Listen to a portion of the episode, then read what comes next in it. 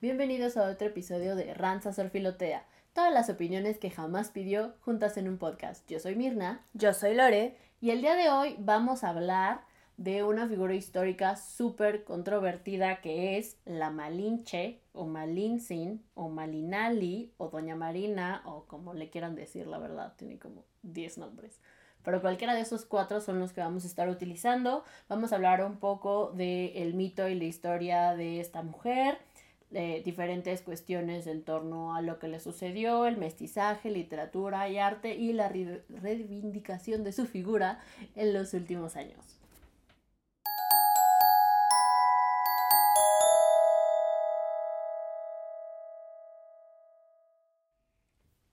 probablemente no se preguntarán quién es la Malinche, porque si fueron a la primaria sale en todos los libros de historia, también en la secundaria, sale en películas, sale en obras de arte, sale en literatura como la acompañante culera de Cortés, ¿no? Porque ese es como digamos el discurso que se viene manejando ahorita más adelante vamos a ver por qué desde los últimos años pero pues es la que traducía a, a Cortés para que pudiera hablar con los indígenas y viceversa. No era como la intermediaria que existía. Pero realmente, ¿quién era Malintzin? Ahorita Lore nos va a hablar un poco de la historia como real o todo lo real que se puede tener de su historia. Exacto. Y bueno, vamos a ver que en la historia tenemos que Malinali fue una mujer náhuatl oriunda del actual estado mexicano de Veracruz. Malinali había nacido más o menos alrededor de 1500 posiblemente cerca de Coatzacoalcos, lo que es hoy en Veracruz. Y bueno, esta era antigua capital olmeca, situada entonces al sureste del imperio azteca. Esta mujer nació en la clase alta de la sociedad mexica y el mismo Bernal Díaz del Castillo data que los padres de Malintzin eran señores y caciques de un pueblo llamado Copainalá y su padre, de acuerdo al historiador Gómez de Orozco, era cacique de Oluta y Jáltipa y se casó, según la costumbre, con una señora de vasallos y estados, también de noble origen llamada Simatl, la cual, según se dice, pues era muy importante. Pero cuando Malinali era muy joven, su padre murió. La madre de ella se casó nuevamente y tuvo un hijo varón con su nuevo marido, lo que dejó a Malinali en una posición incómoda. ¿Incómoda por qué? Porque se dice que Malinali era como heredera de esta familia importante, pero al nacer el hijo varón, ella ya no podía ser la heredera por lo que deciden venderla. Fue comprada por unos comerciantes mayas que la llevaron a la ciudad de Potonchan.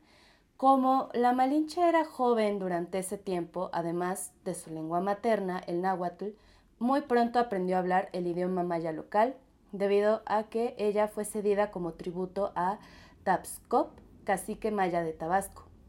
El hecho de que esta mujer fue de alguna manera traicionada o abandonada por su familia al grado de venderla como esclava, y esto lo vamos ya a ir viendo más a profundidad, eh, a mí lo personal se me hace muy fuerte y que creo que nadie le da importancia a esta cuestión de que fue una esclava desde muy jovencita, porque si estas sociedades prehispánicas también tenían esclavitud e incluso un amplio mercado de traficantes de personas.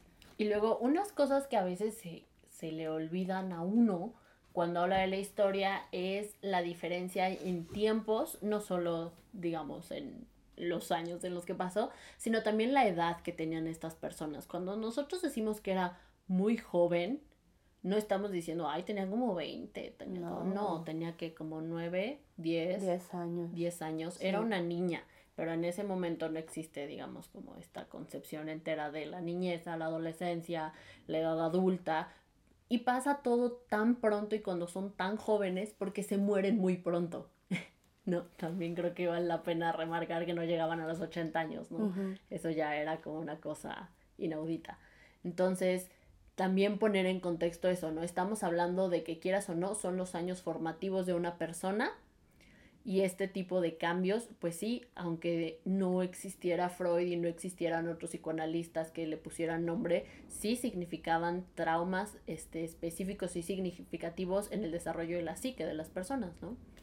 Sí, claro. Entonces, pues no hay que tomarse tan a la ligera ese pasado y tener en cuenta que pues era una persona con familia, con, e, era heredera de un importante señorío y pues que de la nada pues todo le fue vedado, ¿no?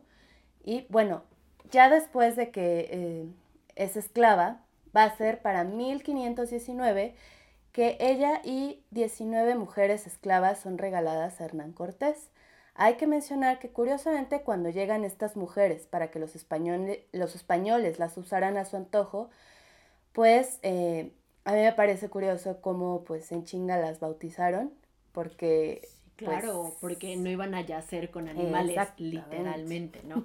O sea, una cosa es violar humanos y otra cosa violar animales.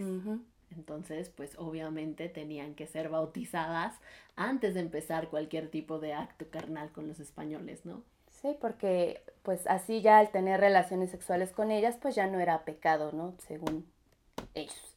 Y bueno, muy pronto Cortés entendió el valor del, por así llamarlo, bilingüismo de Malitzin.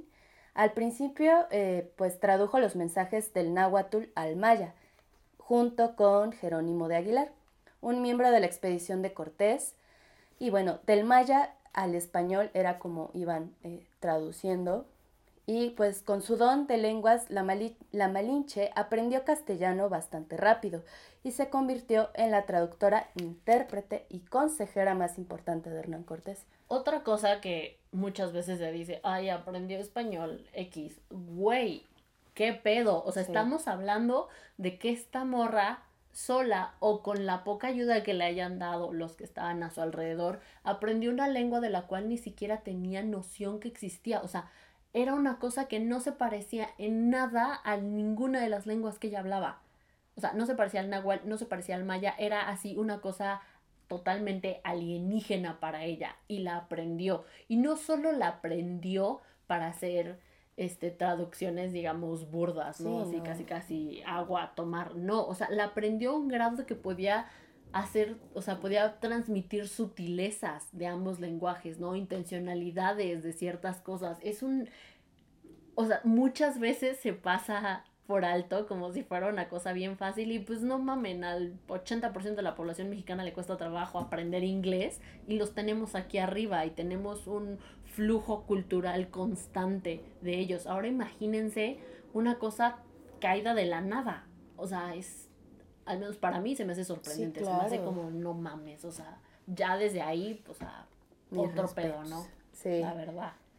Y bueno, ya por último tenemos que en 1521 tuvo un hijo con Hernán Cortés llamado Martín, que dicen pues es el primer mestizo oficial, por así decirlo. ¿Y por qué oficial? Bueno, pues porque Cortés este después dice, ¿sabes qué?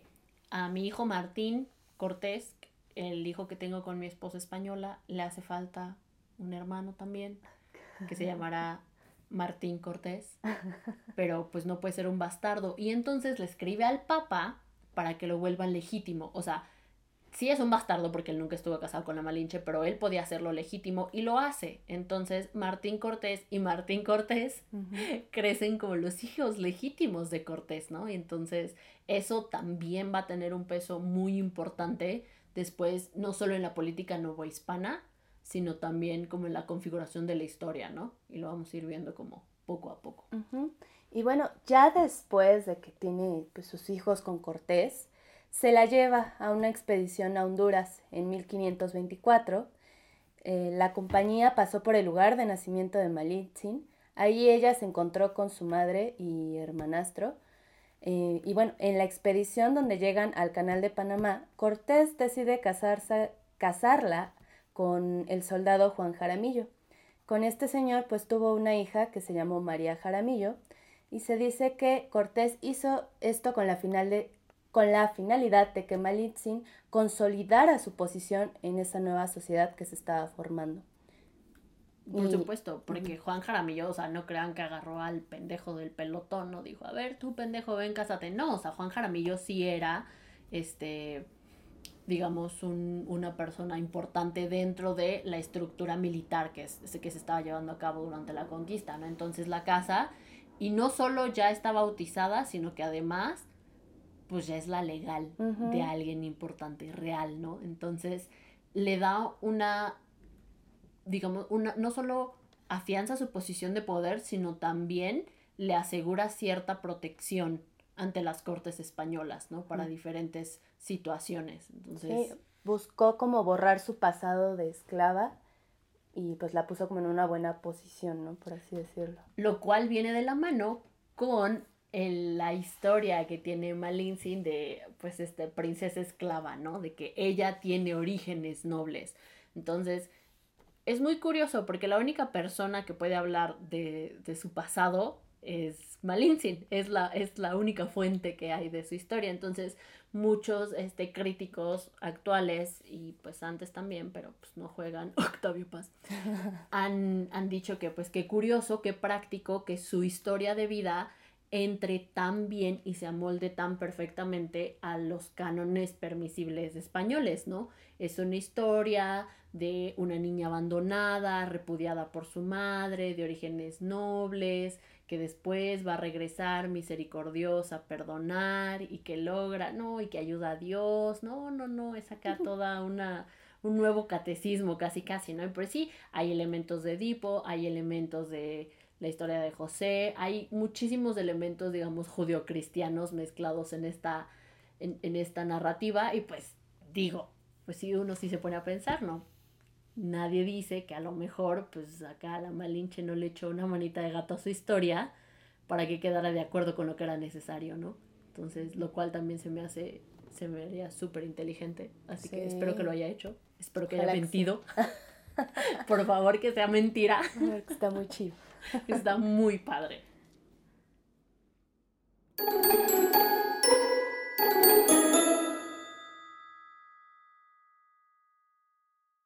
Y ustedes pensarán, si esta morra hablaba náhuatl, náhuatl, no, bueno, no sé, soy pésima para pronunciar eso, pero bueno, hablaba esto, hablaba maya, hablaba español, andaba aquí este, trabajando con Cortés, acá hombro a hombro, codo a codo, ¿por qué pasó a la historia como la culera, como la mala onda? ¿De, de dónde viene toda esta cosa? Bueno, viene primero que nada de finales del siglo XIX, principios del siglo XX, ¿no? En este periodo empieza a haber, digamos, una posición más fuerte de acuerdo a lo que se dice de la Malinche. Pero vámonos más para atrás. Los primeros que hablan de la Malinche son Bernal Díaz del Castillo y López de Gomora, ¿no? Entonces López de Gomora es el, no sé si es Gomora o Gómora, entonces, pero no importa, ¿no? Ya está muerto igual. Este, él era el historiador oficial de Cortés y él básicamente dice así de, no, pues esta morra X, eh, pues una puta cualquiera, pues sí, sí se la daba a Cortés, pues, ah, pero ahí estaba, pero super X, ¿eh? O sea, el que de verdad pensó todo, absolutamente todo, fue Cortés y este güey es un chingón y la chingada y no sé qué. Entonces saca su versión de la historia y Bernal Díaz dice, bitch, no.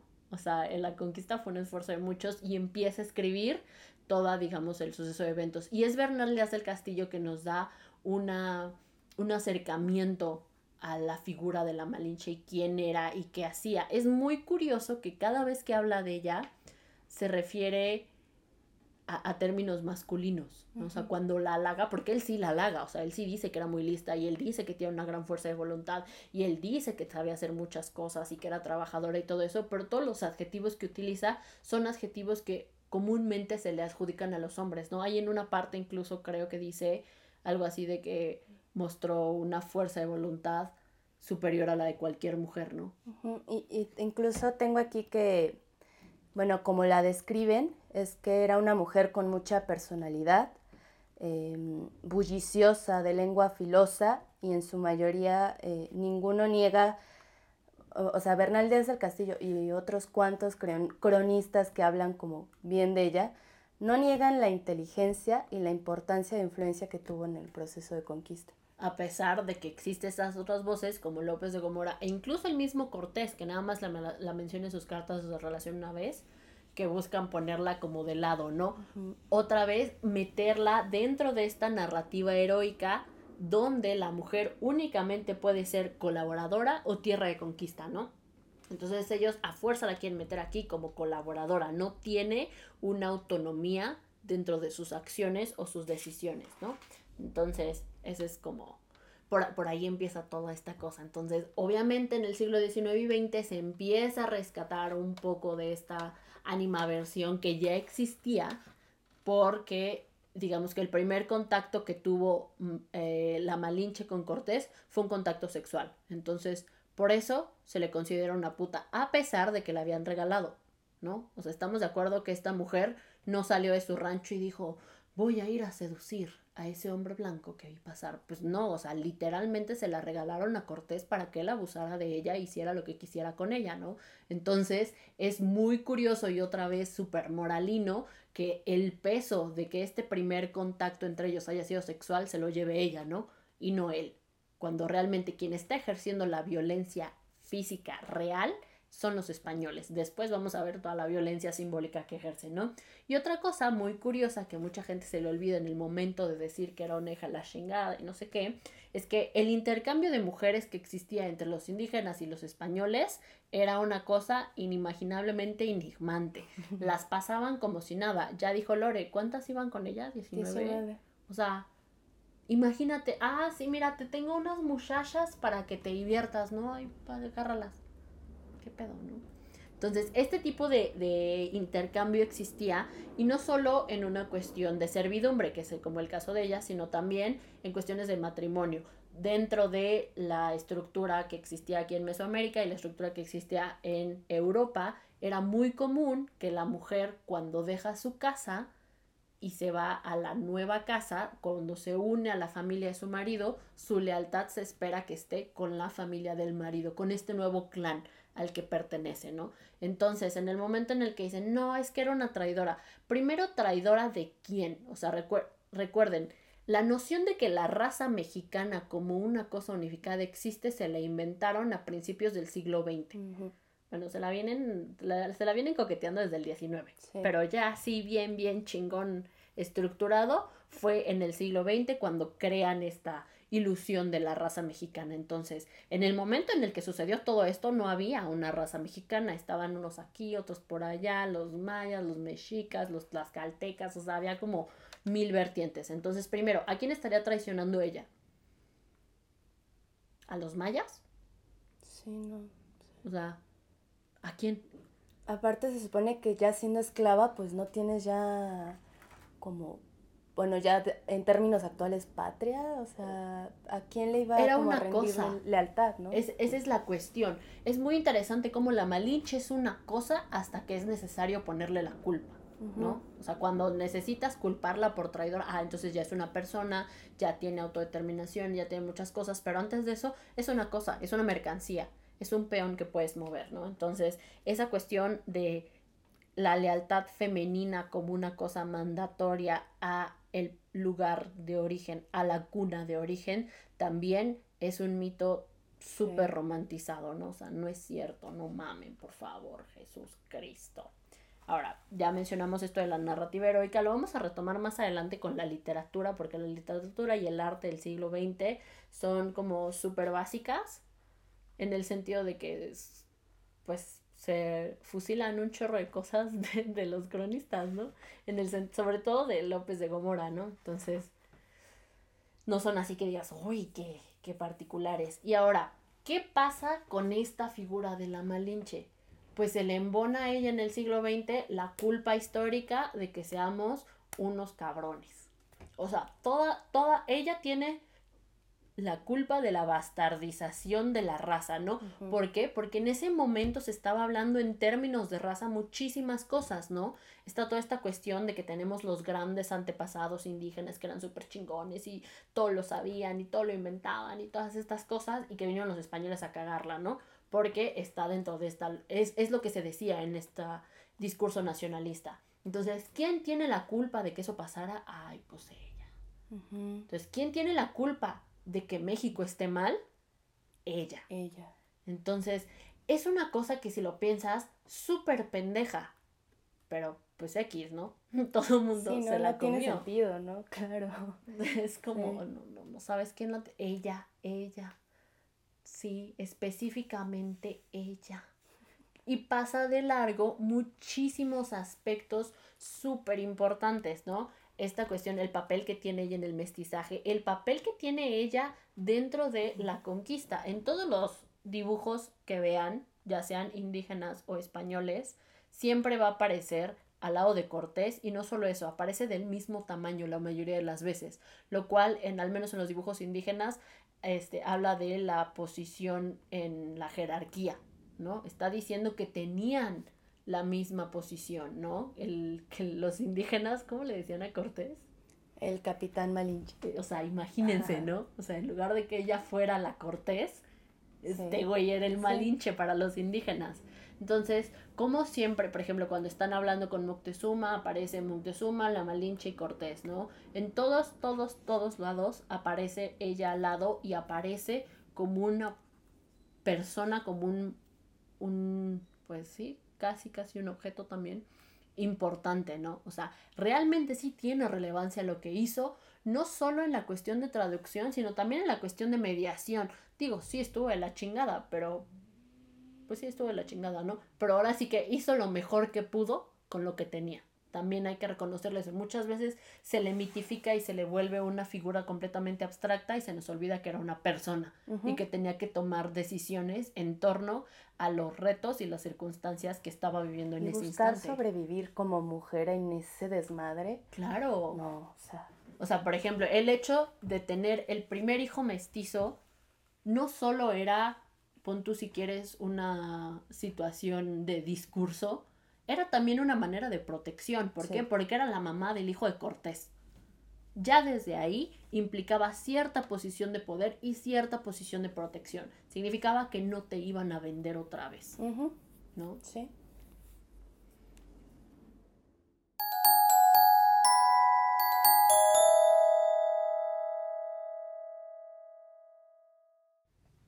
Ya que les hablamos un poco de la historia, vamos a pasar a la cuestión de la literatura, que es donde más se ha explotado la figura de Malintzin.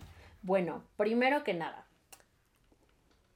al, primero que vamos a, a, es no sé si esa es una palabra, creo que me acabo de inventar, pero no importa. El primero que le vamos a echar tierra es Octavio Paz. Primero, ¿por qué? Porque me caga, sí. Pero segundo, porque tengo pruebas tengo argumentos de por qué me choca lo que hizo con la Malintzin en su ensayo Laberinto de la Soledad. Pero bueno, primero que nada, la literatura de la ideología nacionalista mexicana tiene como ciertas cosas de, la, de cómo usa la Malinche que se repiten y que creo que es súper interesante. Primero es el incidente de Cholula. ¿Cuál es el incidente de Cholula? Resulta que cuando estaba todo este desmadre de la conquista, pues van para allá por Cholula, vaya. Y entonces los, los indios están organizando una, una emboscada, ¿no? Se los van a chingar, los van a matar. Y entonces una viejita indígena que ve a la Malinche, que está joven, que se ve rica, que tiene Barinsky, que está acá, dijo, ay, esa me gusta para mi hijo. Entonces va y le dice, oiga, doña Marina, ¿qué cree? Que los van a matar porque los muchachos del pueblo pues están acá haciendo un plan para matarlos, que ustedes, que la chingada, y entonces Marina le da las gracias y le avisa a los españoles, ¿no? Entonces, con ayuda de Marina y con otros indígenas que estaban ayudándolos, logran este rodear a los que planeaban este matarlos y pues matan a muchos, queman a otros, como dice Bernal del, del Castillo, y ya termina ahí esa parte, ¿no? Entonces, este incidente donde Marina le salva, entre comillas, la vida a los españoles, facilitó su transformación en una figura como paradigmática de los, como dice Jane Franco, de los pérfidos orígenes de la nación mexicana, ¿no? O sea, ese acto que le ponen el término de traición, ¿no? Ella está traicionando a la nación mexicana, nación que no existía, pueblo que no existía, o sea, acuérdense que eran un chorro de etnias distintas, ¿no? No había una raza mexicana a la cual traicionar. Y que estaban siendo dominadas por los aztecas. Exactamente. O sea, y que aparte no fue sola, ¿no? O sea, ella no quemó a nadie. Los otros indígenas que iban ayudando a Cortés quemaron a los otros indígenas también, ¿no? Entonces, digamos, ella, y aquí aplican la de, ay, no, no, es que tanto queme el que mata como el, a la vaca como el que le agarra la pata. Y pues sí, sí es cierto, sí, sí estuvo culero, pero ¿por qué? Porque fue una conquista, o sea, en sí la violencia, la primer violencia siempre va a venir del colonizador, ¿no? O sea, la violencia, la, la violencia última viene de ahí. Todo lo demás, obviamente, es la, la, circunstancia en la cual se va ensarzando todo esto. Entonces también, no manches. El punto es que este incidente de Cholula, pues la puso así como súper, súper, este, traidora. Lo que nadie sabe es cómo llegó a convertirse en la chingada o la mujer violada que Paz retratas. Sobre todo porque el término malinchismo ya era popular en el lenguaje periodístico, no lo inventa él. ¿No? Es una cosa que ya se ha venido utilizando, la verdad no desconozco de dónde salió, quién fue el primer, este, ¿cómo se llama? Reportero en utilizarlo o por qué, entonces no sabemos. El punto es que lo toma y también, si entendemos que, el, voy a citar aquí lo que escribe el Franco, si entendemos que el término malinchismo era una palabra clave para referirse a la izquierda comunista, porque recordemos que los comunistas pues veían mucho lo que estaban haciendo en Rusia, ¿no? Veían como toda esta, digamos, eh, teoría extranjera, todas estas formas de organizarse extranjeras y trataban, querían como ponerlas en territorio nacional.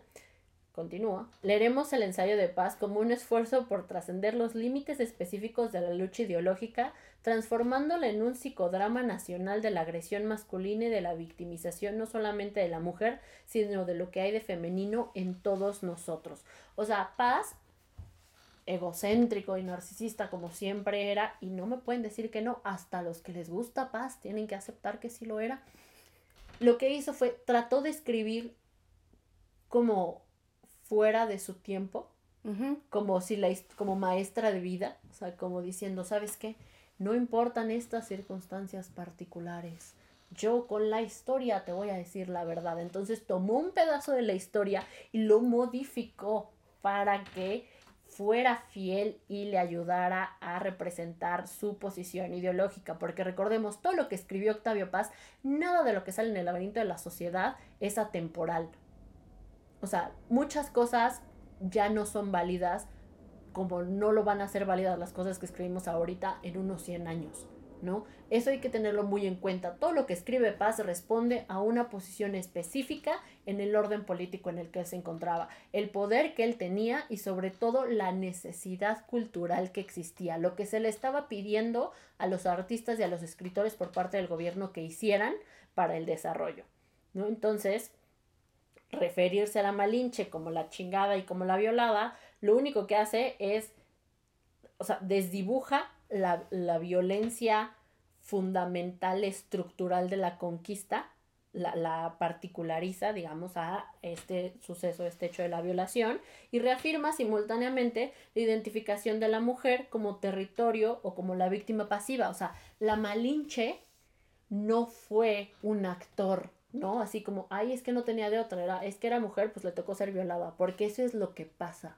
¿no? Porque eso es lo que es, porque ella es simplemente un territorio de conquista que merece ser agarrado y poseído, ¿no? Entonces dices, o sea, paz también bien básica, la verdad, ¿no? sí, no, o sea, quiso hacer como hablar de lo que nadie dice, una, una verdad, quiso como dar a, a conocer una verdad incómoda ay, somos los hijos de una violación, pero, o sea, la verdad es que es muy fuerte que se generara como es en, en torno a eso la identidad del mexicano. O sea, porque es recordarle al mexicano que proviene del vientre de la Malinche y es como clavarle una daga justo en su dignidad.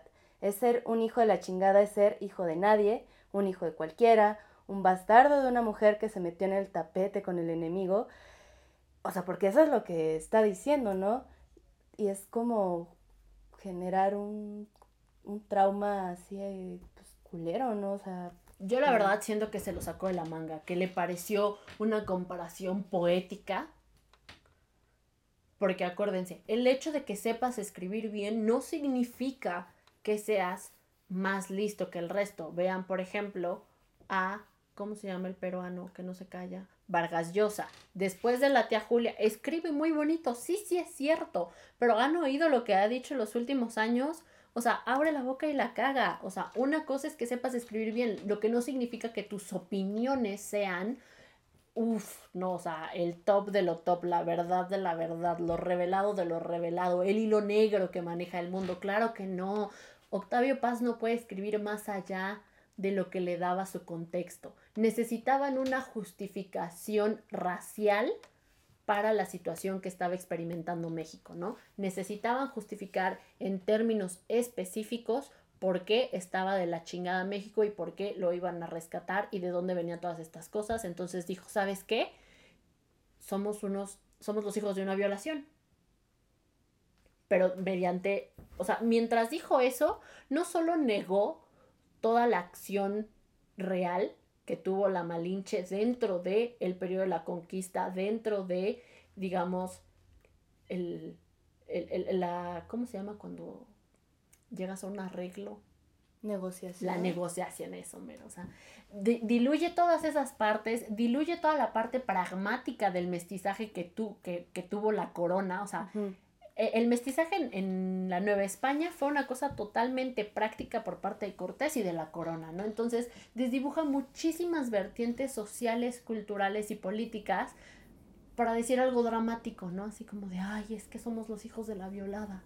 Sí, y, también como, pues, ¿dónde deja el papel como del, del indígena conquistado, ¿no? O sea, es como, pues, perdieron no existe. No existe, ¿no? O, sea, en la lógica de la chingada no existe. No existe, ¿no? O sea, se los chingaron y, y ya, ¿no? Y fueron dominados completamente y estuvo culero. O sea, cuando tampoco en la historia la cuestión de la evangelización y de la conquista fue fácil. O sea, de que los indios eran sumisos y que se dejaron y que todo. Ni madres. es cierto. no, no. Y además de todo, pone la culpa última de todo en la mujer.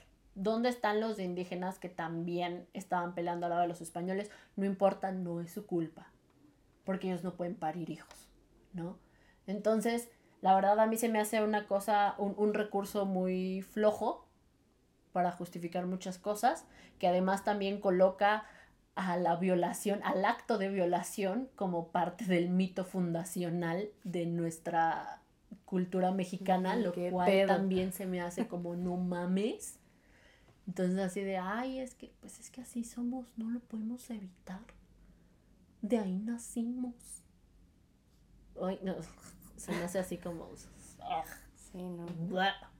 nauseabundo, ¿no? Pero otra vez es lo que necesitaba el régimen político en ese entonces. Es literalmente lo que se necesitaba. Se necesitaban ciertos puntos de conexión entre todos y qué otra manera puedes unir a las personas, además de lo, del amor, pues con el odio, ¿no? Necesitabas un villano.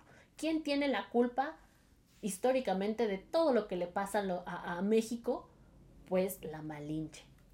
Sí, y es en la misma época en que se está haciendo toda esta historia nacional, que se ponen un, un montón, más bien se crean muchos enemigos al, que han atentado a lo largo de la historia contra la, la nación mexicana, ¿no? Que va desde la Malinche, Porfirio Díaz, Maximiliano, o sea, e, es en esta época también donde se está dando la obra de Octavio Paz. Sí, y la vemos también envuelta en todo este discurso artístico, también sale en los murales de Aurora Reyes, sale en los murales de Orozco, salen muchísimas pinturas, ustedes pueden buscar y hay miles y cientos y cientos y cientos de representaciones pictóricas de la Malinche bajo esta lógica, ¿no? Hay unas más críticas, hay unas menos críticas, pero pues creo que si lo único que han leído sobre la Malinche es lo que escribió Octavio Paz, ya van como 50, 70 años retrasados. Hay que actualizarse. ahorita les vamos a hablar un poco más sobre en cómo se pueden actualizar al respecto.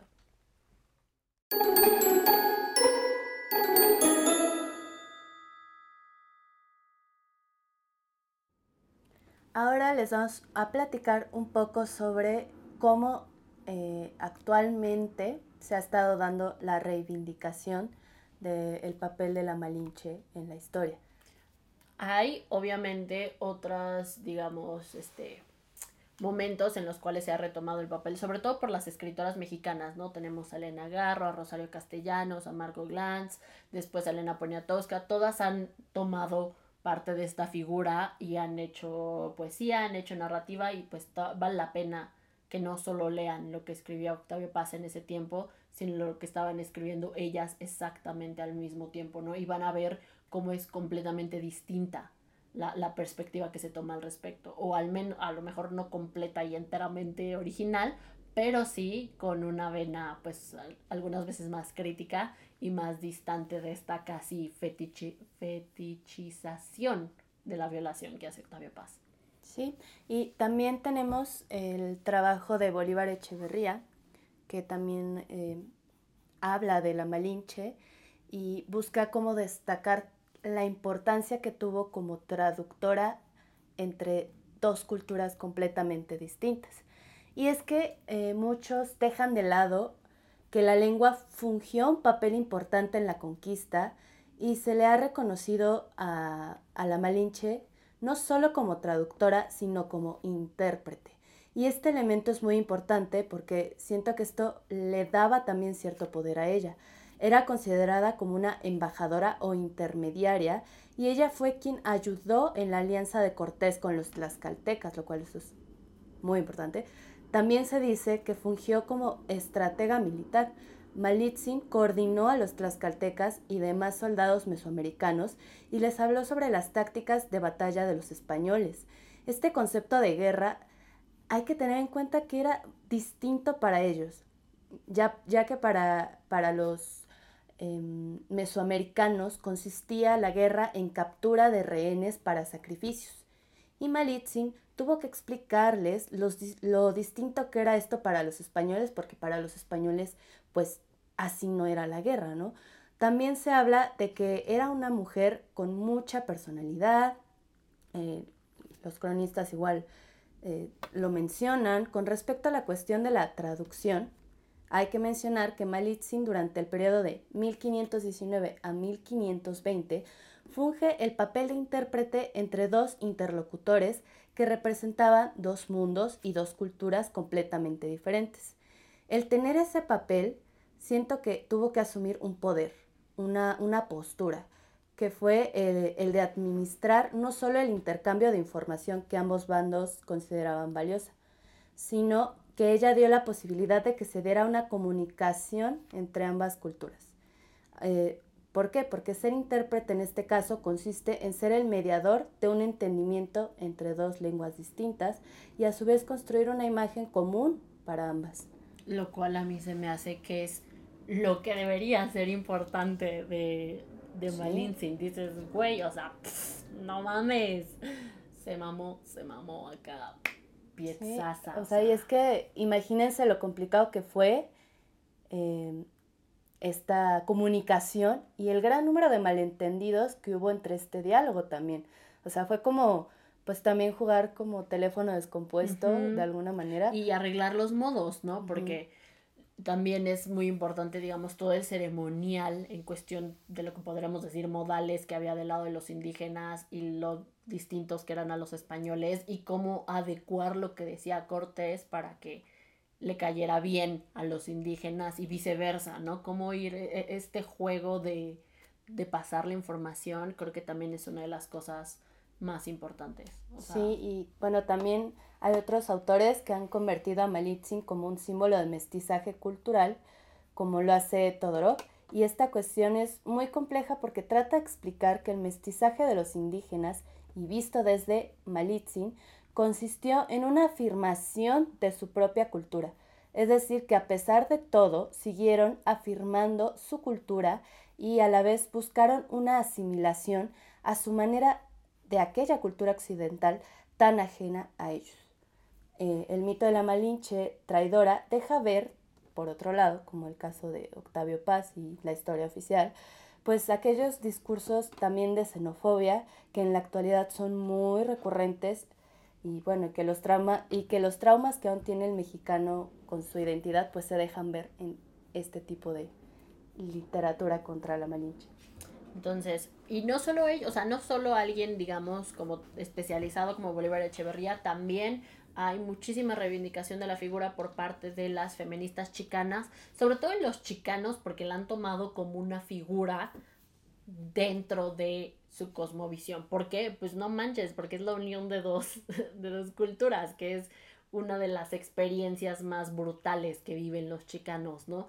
Entonces, han, han tomado muchísima, muchísima, este, pues, cuidado al respecto. Realmente le han invertido un montón. Esta Adelaida se llama, creo. Adelaida del Castillo. Adelaida del Castillo lo hace también una que se llama Cherry. Me encanta que se llame Cherry. Hablan al respecto, entonces vale la pena que googleen feministas, chicanas, malinche y que se echen un tope de lo que ellos están diciendo, porque también es una respuesta en el tiempo a lo que hace Octavio Paz también en Laberinto de la Soledad, ¿no? La imagen que da él de, en ese momento de los pachucos, que los, más, los llama híbridos monstruosos o hibridación bárbara, una cosa así súper mala onda, es, pues obviamente también pesa en esa comunidad, ¿no? Entonces hay como todo un trabajo al respecto y creo que son ese tipo de, de lecturas críticas que vale la pena checar, ¿no? Hay incluso una lectura desde la cuestión del lesbianismo, ¿no? De, de la negación del lesbianismo como opción dentro de la violencia como primigenia de la conquista. Un montón de cosas que están súper interesantes y creo que pues vale la pena que le echen un ojo, ¿no? Sí, eh, está bien interesante, por ejemplo, que desde los años 60 las feministas chicanas empezaron a purificar la, la mala imagen de la Malinche. O sea, hablamos que no tenía mucho tiempo de, de que había surgido el laberinto de la soledad, me parece. O sea, defendieron a ella y argumentaron que la manera de verla es un buen ejemplo de misoginia. Los hombres no solo dominan los cuerpos de las mujeres, pero también tienen el control sobre la imagen de ellas. Eh, siempre se ha ideologizado a la Malinche, pero últimamente hay un intento de reivindicación desde el otro extremo, como salvadora, pero sigue sin saber sin haber aún matices con respecto a la historia. No hay que negar la realidad de su tiempo, que significó haber sido esclava otra vez, porque explican también las acciones de, pues, de esta mujer. Bueno, castañitos, eso fue todo por el episodio de hoy. Eh, vimos a grandes rasgos la historia de la Malinche, lo que no se dice en la historia oficial de ella, cómo aparece en la literatura del siglo XX, sus reivindicaciones. Y para todas las orfiloteas que andan en el mundo, esto fue para ustedes. Bye.